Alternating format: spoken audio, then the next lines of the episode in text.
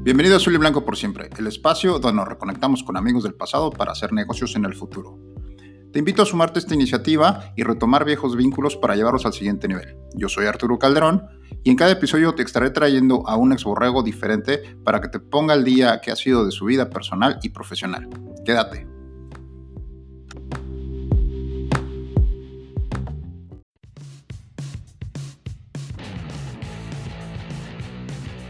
Hola, hola, bienvenidos a un episodio más de Azul y Blanco por siempre, el podcast donde nos reconectamos con viejos amigos del pasado para hacer negocios en el presente y en el futuro. Esta tarde me conecto hasta la ciudad de Toledo, en Ohio, en Estados Unidos, con Natán Cisneros. Hola, Natán, ¿cómo estás? ¿Qué tal, Arturo? ¿Cómo te va? Eh, buenas tardes, buenas tardes a ti y a todos los amigos de Borregos Laguna. Ok, Natán, gracias, gracias por estar en este, en este programa. Vámonos de lleno, vamos a empezar con el episodio en el kickoff, por favor, recuérdanos cuál fue el periodo que estuviste en Borrego Laguna, tu posición, tu carrera profesional, tu número y tu apodo en su caso, por favor. Claro que sí. Este, bueno, eh, mi nombre es Ernesto Natán Cisneros Barrera. Eh, soy originario de la Ciudad de México. Ah, muy pequeño, muy, muy chavito, me moví a, Torreón. Fue en el 89. Empecé a jugar mis infantiles en un club de Torreón y, empecé a, y empecé a moverme ahí. Uh, llego a la juvenil en 1996 y juego dos juveniles, tres intermedias y tres ligas mayor en Borregos Laguna hasta 2003 que se termina el programa. Eh, era la defensiva, era la defensiva y jugué con varios números, pero en Liga Mayor jugué con el número 92 y yo creo que ese es el, el, el, el número que más me identifica, es el, es el jersey que me puede traer para mi casa y lo tengo colgado. Eh, como me decían, como me decían, digo, mi nombre no es muy común, Natán, uh, este, me, decían, me decían así, pero digo, dos, dos tres nombrecillos, mi, mi, mi, piel está medio tostada, entonces me decían Moreño, Moreno, Perriño, uh, Lu Perriño, entonces varias cosas así, ¿no? Pero todos me pueden conocer por Natán. Oye, recuérdanos en el grado académico que tuviste, que obtuviste. Sí, soy ingeniero industrial y de sistemas con una especialización en calidad este, del Tecnológico de Monterrey Campus Laguna. Ah, me gradué en el 2006. Excelente. Muy bien, Atán, gracias por ponernos al día en este punto. Ok, vámonos al primer cuarto. El primer cuarto se trata de que nos recuerdes o que nos actualices qué ha sido de ti desde que terminó el programa o que terminaste de estudiar a la fecha, primero que nada, en el ámbito personal, por favor. Claro que sí. En el 2003 termina el programa, uh, bastante triste porque, eh, digo, a final de cuentas yo creo que muchos como yo era, era prácticamente nuestra pasión. Empecé a buscar otros programas para poder salir a jugar fútbol americano, pero por cuestiones de, de, de vida este, decidí ya enfocarme a la escuela. Iba bastante retrasado en esas épocas muchos pudieran decir que fuera por burro, pero a final de cuentas mi pasión, el americano, este, metíamos pocas materias. Entonces, este, me enfoco, me enfoco en el, me enfoco en el, en el ámbito de, de, la escuela y en el 2006 termino mi carrera. Este, agradecer a las, autoridades del TEC que nos dieron la oportunidad de seguir con nuestra beca. Y, este, y terminando en el 2006, uh, ahora sí que como retrasado, un poquito retrasado, ya no busco este, ahora sí que disfrutar la vida de, un graduado. Me pongo a trabajar precisamente el siguiente día que, me graduó y trabajo ahí en una, en una pequeña empresa. Este, vivo hasta el 2011. Eh, empiezo a trabajar en una pequeña empresa y luego me muevo a donde estoy trabajando actualmente, es mi segunda, mi segunda, mi segunda experiencia laboral. Eh, y hasta el 2011 me llega una oportunidad de moverme a la ciudad de Celaya, Guanajuato, eh, a, seguir creciendo en esa, en esa compañía.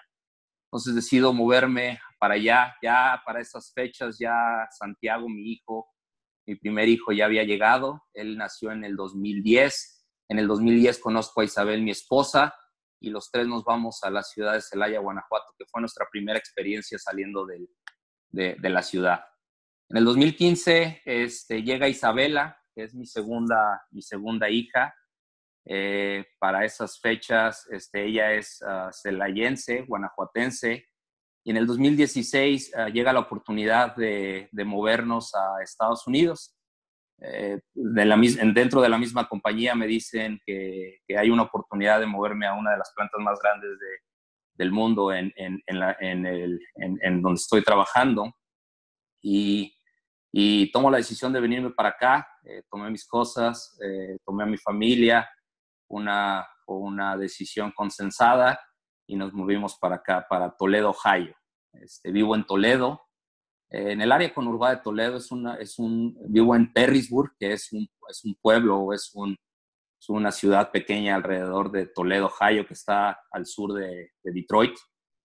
Y, este, y ya desde el 2016 a la fecha he estado, he estado por acá. Ok, oye, una pregunta, la pregunta obligada para toda la gente que, que migra de, de, México. ¿Cómo fue o cómo ha sido esa experiencia de cambiar de cultura, de cambiar de ciudad y de estar tratando de incursionar en un país distinto como en este caso Estados Unidos? Uh, fue, fue complicado, eh, ha sido complicado.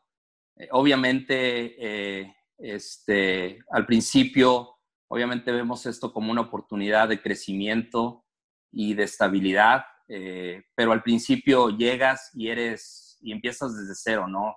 empiezas a aprender cómo te tienes que mover en las cuestiones eh, financieras, ah, empiezas, a empiezas a ganar en dólares, empiezas a gastar en dólares, entonces te tienes que adaptar. Uh, el tema de los seguros, el tema de los créditos, no tienes historial crediticio aquí en, Estados Unidos. Entonces al principio es muy difícil establecerte, eh, también encontrar un lugar en donde vivir. Eh, vivir aquí en Estados Unidos, yo por ejemplo llegaba y veía, oye, ¿Dónde es una, una, vamos a buscar una casa o vamos a buscar un lugar bonito en donde vivir?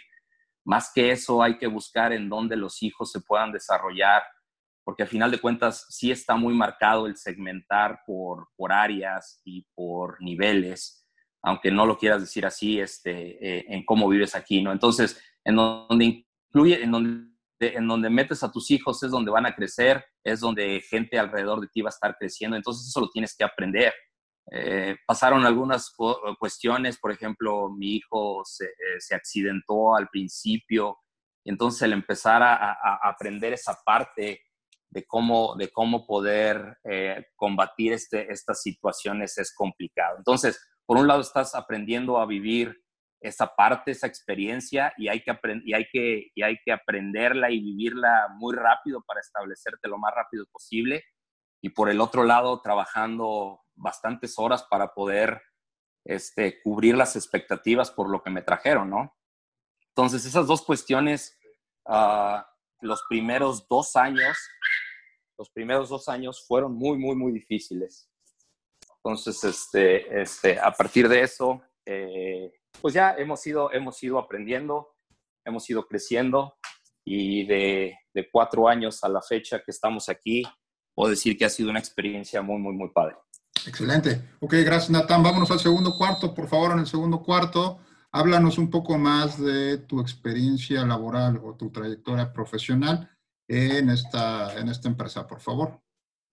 Sí, claro que sí. En, como te dije, en el 2006 me graduó en, ahí en, este, en el TEC y me meto a trabajar inmediatamente. Este, creo que fue enero del 2007 eh, tengo la oportunidad de trabajar en, en una planta de, de, este, de metal mecánica en, en, Gómez Palacio y empecé como jefe de, jefe de calidad. Eh, logré, logré, logré certificar el sistema de gestión de calidad ahí en esa planta y obviamente me, me dio mucho, mucho aprendizaje, ¿no? Al año siguiente me buscan de esta compañía que es, era Johnson Controls, es el, estaba en el, estaba, está en el parque industrial, todavía hay una planta ahí y me buscan para, para ofrecerme una posición de ingeniero de calidad. Al principio yo decía, oye, pues yo ya soy jefe acá, este, ¿cómo voy a mover como ingeniero de calidad? Pero a final de cuentas entendí que, que, las grandes ligas estaban en la, en la, industria automotriz y me muevo, para, me muevo para eso, que fue mi primer, mi primer acercamiento a, a la industria automotriz y a esta, a esta empresa en donde yo trabajo. Me muevo ahí en el 2008, empiezo como ingeniero de calidad para equipo original. Eh, trabajé este, dos años ahí. Ah, tuve una posición también de, gerente de, servicio al cliente para equipo original, un poquito enfocado a logística. Y, después de dos o tres años de esa, de esa posición en el 2011, eh, se abre la oportunidad de ir a, una de las plantas de Celaya, eh, una planta que es, que es más chica que la de Torreón, pero tiene, tiene, eh, tiene otro tipo de, de, de retos eh, porque surten para, para VDA, que es este, la industria automotriz alemana, en este caso Volkswagen. Entonces me muevo para, me muevo para Celaya con mi familia y, este, y gracias a Dios me va bastante bien en, en, en Celaya. Eh, tuvimos un equipo de liderazgo de la planta en donde logramos bastantes ah, buenos indicadores hasta hacer BVP y récords mundiales. Entonces, todos los, todos los highlights estaban volteando para Celaya y pues tuve varios eh, encuentros con equipo de liderazgo del equipo de corporativo de Milwaukee, de esta compañía. Entonces, este, para, el, para lo que es el 2016, ah, los, gente, gente de liderazgo de, Milwaukee, del corporativo, me dicen que, que la planta de Toledo estaba en una situación de turnaround, que no se podía estabilizar. Esta planta de Toledo es una de las plantas, ah, una de las tres plantas más grandes del mundo, junto con la de Hanover y la de, y la de Shanghai. Entonces este, me dicen, oye, ¿sabes qué? Eh, sabemos cómo haces las cosas y te queremos llevar para, para, para Toledo para que nos ayudes a, a, estabilizar, a estabilizar la operación y a poder estabilizar sobre todo la relación con los clientes de equipo original. Entonces, en el 2016, a inicios del 2016, recibo esa, esa invitación y para finales del 2016 es cuando me muevo para acá, agosto del 2016. Entonces, de aquí a la fecha, eh, pues me, me, mi, mi, posición, mi posición aquí es eh, Senior Manager de, de, Calidad y Technical Services. Eh, tengo a cargo una gerencia de calidad de clientes, ah, tengo a cargo una gerencia de control y aseguramiento de calidad y soy, y soy encargado también del área de ingeniería de procesos. Entonces, este, con, este, con este equipo de trabajo hemos, hemos trabajado aquí, sobre todo con el, equipo de liderazgo, para poder este, darle un, un, movimiento a la planta hacia adelante y poderla estabilizar.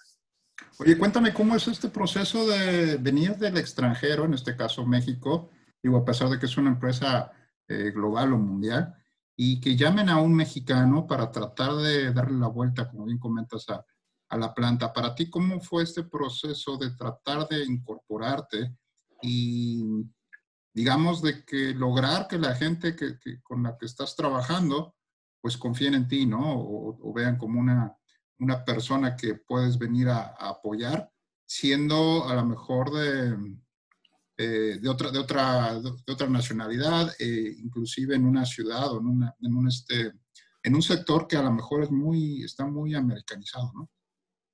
Sí, este, eh, digo, estando en la, en la planta de Celaya, tuve la oportunidad de trabajar en proyectos en Alemania y China, en donde gente del corporativo, vicepresidentes de calidad, ah, me mandaban a, a poder llevar eso que estábamos haciendo también en Celaya o que están haciendo también en Celaya, porque sigo diciendo que es una planta BBP mundial, eh, y, poder, y poderlo implementar en una cultura alemana, una cultura china, ¿no? Este, haciendo un problem solving a, nivel mundial. Entonces, ellos, ellos confiaban, confiaban en mí eh, en ese momento, siguen confiando en mí. Llego aquí y, y sí te das a llegas a, encontrarte con que la fórmula no es la misma, ¿no? Entonces, es, es, es complicado porque obviamente te conocen quién eres, pero la misma fórmula o la misma receta no funciona allá como funciona aquí, ¿no? Eh, tienes, que, tienes que aprender a la cultura, tienes que aprender cómo vive la gente de aquí, cuáles son sus, cuáles son sus motivaciones eh, la motivación de, de, una, de un ingeniero, un senior engineer de, en Estados Unidos no es la misma de un senior engineer en México, uh, sin ahondar más, este, pero ellos buscan sobre todo una estabilidad eh, laboral, uh, familiar. Eh, entonces, el, el, lograr, el lograr motivarlos para que den lo mejor de ellos y poder, y poder sacar lo máximo del equipo, eh, fue complicado al principio hasta que aprendí cómo poder, poder mover esa fórmula, ¿no? Entonces, eh, en, el, en el camino se, queda, se quedó gente, eh, te, puedo decir que se quedó gente, gente que no, que no, que no congeniaba o que no se alineaba con, con mis objetivos. ¿Por qué no? Porque a lo mejor no corrían al mismo, a la misma velocidad o porque no estaban alineados conmigo. Entonces la gente empezó a, a, lo mejor salirse del barco o del, tren. Eh, pero ahorita, cuatro años después, tenemos, tengo un equipo de trabajo que, que, es, que es bastante fuerte, bastante robusto, que sabe lo que se tiene que hacer, que está alineado con los indicadores de la empresa, que está alineado con los indicadores globales para lo que necesitamos y, este, y, estamos, estamos trabajando para, para, para, ser la planta número uno del mundo, ¿no? Ok, oye, otra pregunta que hago, una pregunta recurrente con todos aquellos que trabajan en el extranjero y, o que tienen este, gente a su cargo. ¿Cómo, ¿Cómo evalúas tú o cómo comparas la cultura laboral, en tu caso que tuviste oportunidad de, de conocer la cultura laboral china, alemana y en este caso la americana, ¿cómo la comparas con la cultura mexicana? Sobre todo yo digo, ah, me encanta, me encanta, me encanta la, me encanta la cultura de trabajo mexicana, ¿no? Este, tienes, si, si tú les das una idea de trabajo, si tú tienes una visión ah, hacia dónde se tiene que mover el equipo, hacia dónde se tiene que mover la compañía y los objetivos, eh, explicas y, la, y, el mexicano ejecuta bastante bien, ¿no? Eh, lamentablemente sí tenemos que tener un poquito más de la parte creativa pero somos muy buenos ejecutores. Eh, el norteamericano o el, o el, americano como tal eh, este, tiene que estar convencido, tiene que estar convencido y tiene que estar enamorado del, del proyecto. Si tú no logras hacer ese clic con la persona, eh, va a ser muy difícil que él se pueda mover al mismo, a, a, la misma velocidad que tú te mueves, ¿no? Entonces, ellos se tienen que mover a, a base de retos, este, les tienes que dar un poquito más de, de libertad, o sea, el micromanagement con ellos no funciona. Eh, entonces, este, esa es la parte que yo he aprendido con ellos, ¿no? O sea, establecer bien la visión de, hacia dónde nos tenemos que mover como equipo eh, y a partir de ellos eh, establecer un sistema de trabajo en el cual ellos puedan medir sus indicadores y sobre todo tener esa libertad para poder estar trabajando. Entonces, eh, si, a mí tú me, si, a mí tú me dices, me encanta, me encanta la cultura ah, laboral mexicana, es muy, muy eficiente, es este, tú, tú difícilmente les tienes que explicar para poder lograr eh, objetivos. Y si, y si hacemos una comparación, es, es, es bastante buena. Ok, excelente. Gracias, Natán. Bien interesante lo que estás comentando. Vámonos a cortar aquí, a relajarnos un poquito y llegamos hasta el medio tiempo. En el medio tiempo se trata de que nos comentes una anécdota curiosa que recuerdes de aquellos borreros Laguna, por favor. Claro que sí, este, digo, ah, eh, curiosa, yo me puedo acordar de, las semanas Borrego, me acuerdo que me, estoy, estoy hablando, digo, he escuchado mucho como, como todos tienen eh, anécdotas bien interesantes y de risa. Yo me acuerdo bastante cómo me costó trabajo eh, las semanas borrego, ¿no? Eh, subir de juvenil a una intermedia en donde, en donde tenían, creo que la, edad era un poquito más arriba de lo que era una intermedia nacional. Creo que todavía me tocó eh, jugar una intermedia ah, regional y esa, y esa estuvo bastante difícil, ¿no? O sea, el, el, el, ir ahí a, a entrenar a las 6 de la mañana, y luego hacíamos campo y pista a las 12 de la tarde, y luego hacíamos pesas en la noche, y luego teníamos que estudiar jugadas y playbook. Eh, esos veranos eran bastante intensos. Y a mí me encanta, y a mí me encanta decirles estas anécdotas a las personas que me preguntan, oye, ¿cómo es el fútbol americano allá en México? Eh, porque no creen, ¿eh? O sea, te digo, este, me han preguntado, oye, este, allá, este, oye, ¿tú te jugabas? No, no jugaba fútbol, fútbol soccer, no, jugaba fútbol americano. Entonces ellos no creen que, que, este, que ese nivel de intensidad en un nivel eh, máximo en, México se pudiera dar. Entonces es algo bien, bien interesante. Me acuerdo de, de, coaches eh, que sacaban lo máximo de ti, los Billy Buster famosos o la última milla. Esos eran bastante, bastante peculiares. Muy bien, muy bien, definitivamente las semanas borrego y esos veranos eh, calurosos, ¿verdad? Son definitivamente memorables. Bien, gracias, Natán. Vámonos, por favor, al tercer cuarto. En el tercer cuarto, eh, platícanos aquí sobre algún tema o un reto personal o profesional que hayas tenido que enfrentar en estos últimos años y cómo lograste salir adelante de él, por favor. Sí, digo, ya te platiqué, ya te platiqué la, experiencia profesional de moverme a, Estados Unidos, pero nada comparable con lo que, con lo que vivimos familiarmente. Eh, nosotros nos vamos a Celaya y tenemos a nuestra hija Isabela, ella nace en el 2015, este, para el dos, octubre de 2015. Ella regresamos a Celaya para el 2016 y precisamente cuando recibo la, la, la invitación de moverme a Estados Unidos, se enferma, se enferma de una manera bastante complicada y descubrimos que nació con un problemita en el corazón. Este, entonces, obviamente, como papá, eh, como familia, eh, era, era bastante difícil eh, poder entender cómo poder sacar esto adelante, ¿no? digo, uno, uno piensa que, que, tiene todas las soluciones en la palma de la mano y, y si busca, este, puede llegar a solucionar lo que sea pero ahí es cuando, digo, yo soy creyente y ahí es cuando Dios dice, ¿sabes qué? Este, no todo lo tienes bajo control y esto lo tienes que poner en nuestras manos, ¿no? Entonces, eh, bastante chiquita, tuvimos que hacer, buscar a una persona para, para alguien que pudiera hacer una operación a corazón abierto. Yo tenía la presión de, de venir, a, de, venir a, a, empezar a trabajar aquí en Estados Unidos gracias eh, a, esta, a esta planta me dieron, me dieron la oportunidad de quedarme a lo mejor seis, siete meses en, Estados, en México mientras lográbamos encontrar ese, ese lugar y esa persona, ¿no?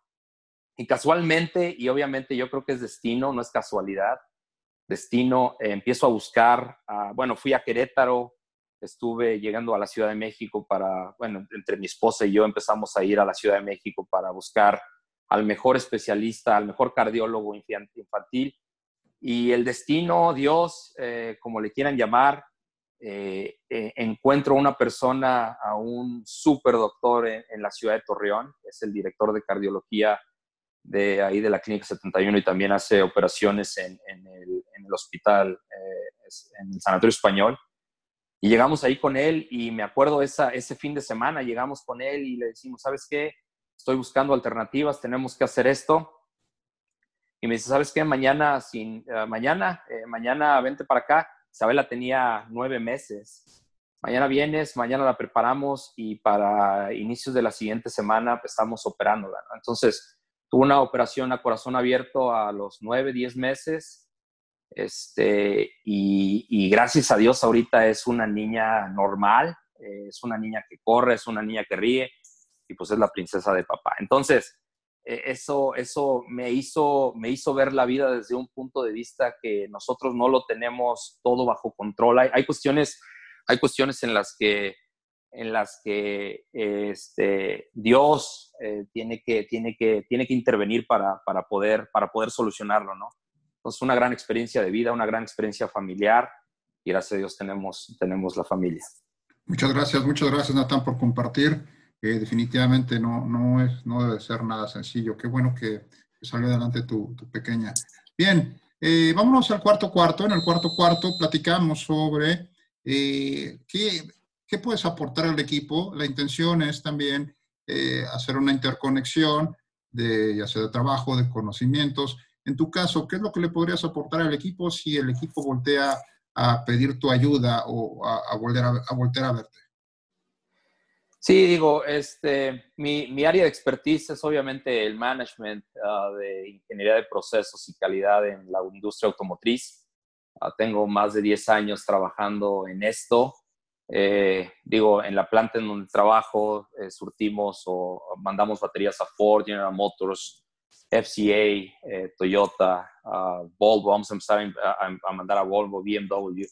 Entonces tengo contactos en los cuales, eh, eh, nos, eh, contactos de ingeniería, contactos de calidad, en los cuales si alguien pudiera necesitar, yo pudiera tener ese networking o tengo ese networking para poder contactar.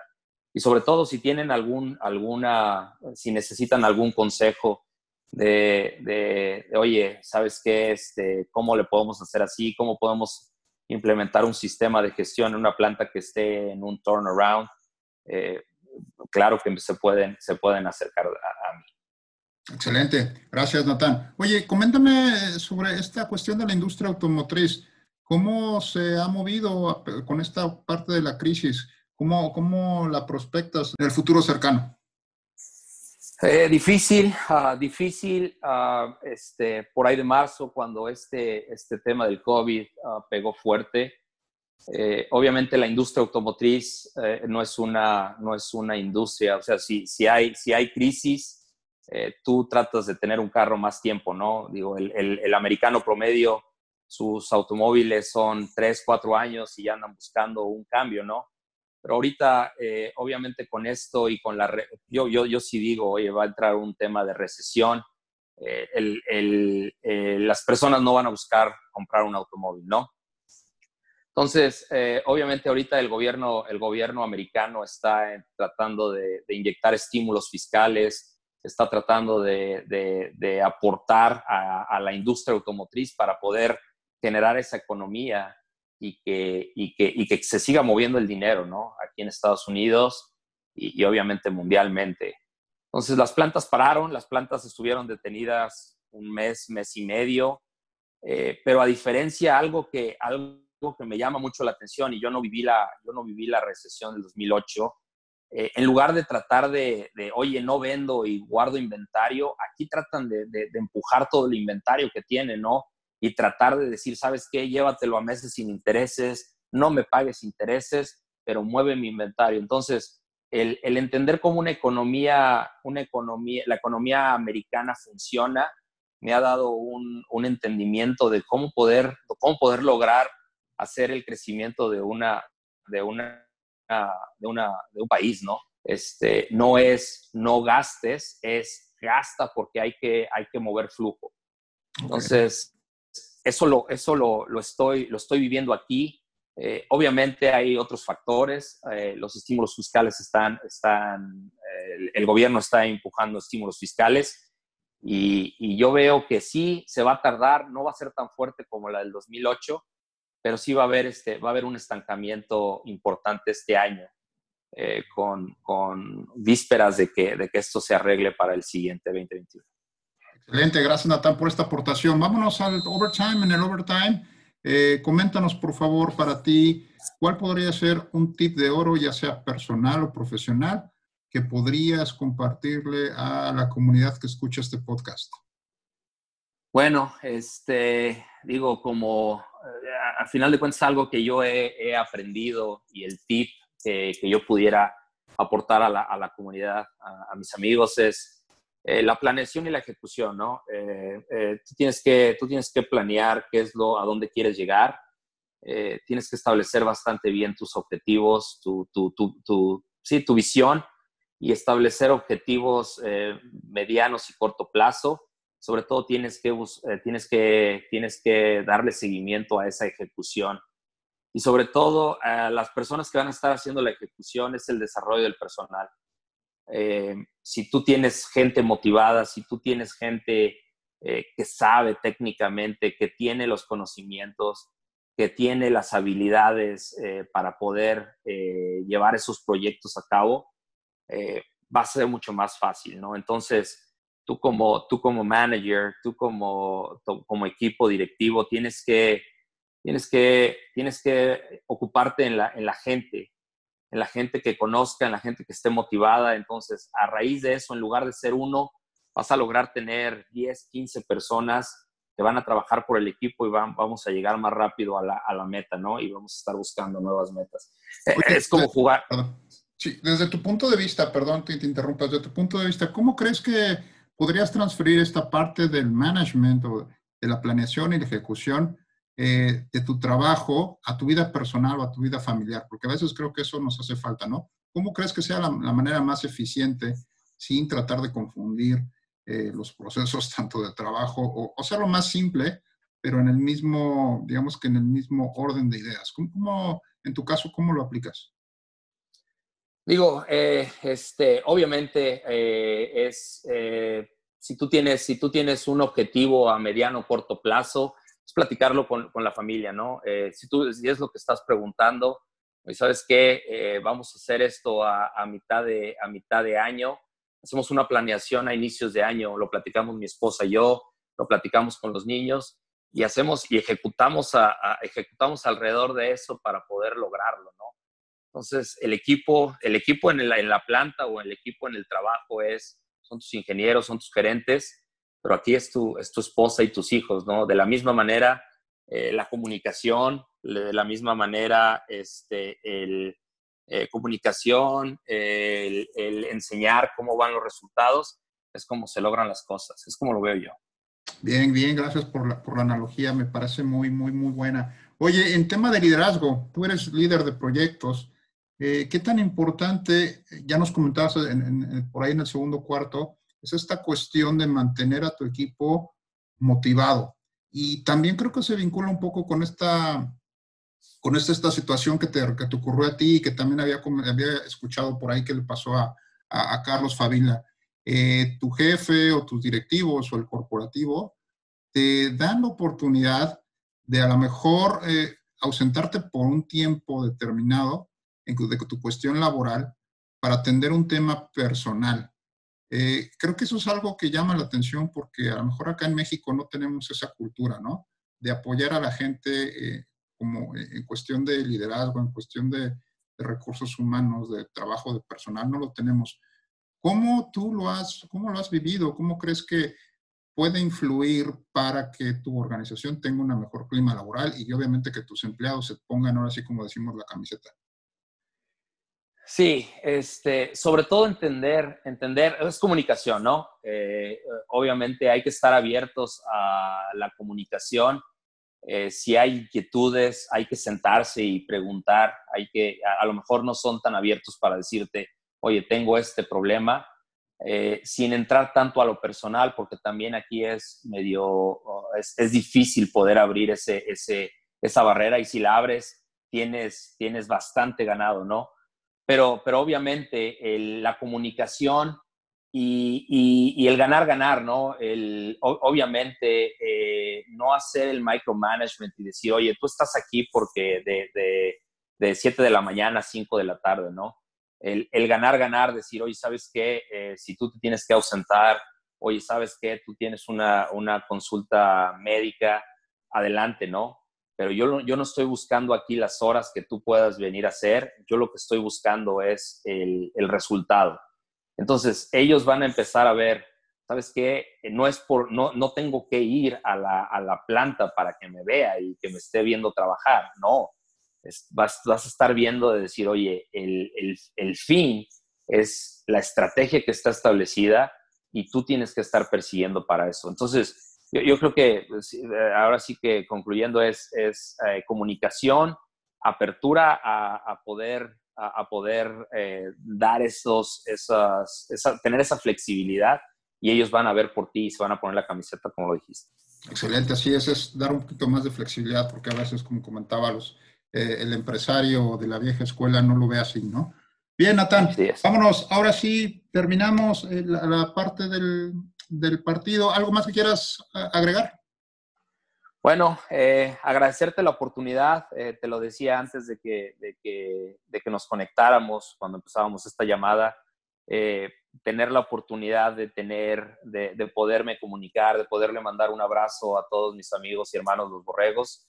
Tengo bastante tiempo que no estoy en Torreón, tengo bastante tiempo que no los veo, pero los sigo, los sigo trayendo, los sigo trayendo en mis pensamientos, los sigo trayendo en mi corazón fueron, fueron años muy, muy lindos los que yo vivía allá en Torreón. Este, entonces, mandarles un abrazo bien grande, ¿no? Eh, y la segunda cosa, felicitarte por esta iniciativa. He estado oyendo estos podcasts bien interesantes.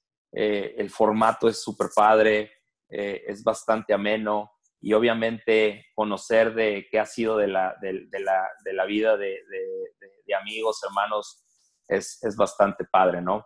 Y ya por último, eh, felicitarte por, por, por, tu bebé, por tu familia que estás formando. Es, es una, es una etapa súper padre y, y, y, pues te quisiera quisiera decir. Muchas, gracias, muchas gracias por, por estas palabras, también por acerca de lo del podcast y definitivamente de eso se trata, ¿no? De aprender, de conocernos, de reconectarnos y, ¿por qué no?, sacar algún eh, beneficio. Todo el mundo tenemos algo que aprender y de eso se trata. Muy bien, Natán. Ya por último, por favor, dinos dónde te podemos encontrar. Claro que sí. Este, digo, mis redes sociales, estoy en, estoy en Facebook. Eh, búsquenme por, por inbox eh, si necesitan algún apoyo, algún consejo búsquenme por inbox y les puedo mandar mi, correo personal. Perfecto. Ok, pues hasta aquí le dejamos. Gracias a todos ustedes, escuchas por eh, su atención. Estamos llegando a cerca del episodio 50. Muchas gracias a todos por estar con nosotros y nos escuchamos en la próxima ocasión. Gracias. Gracias.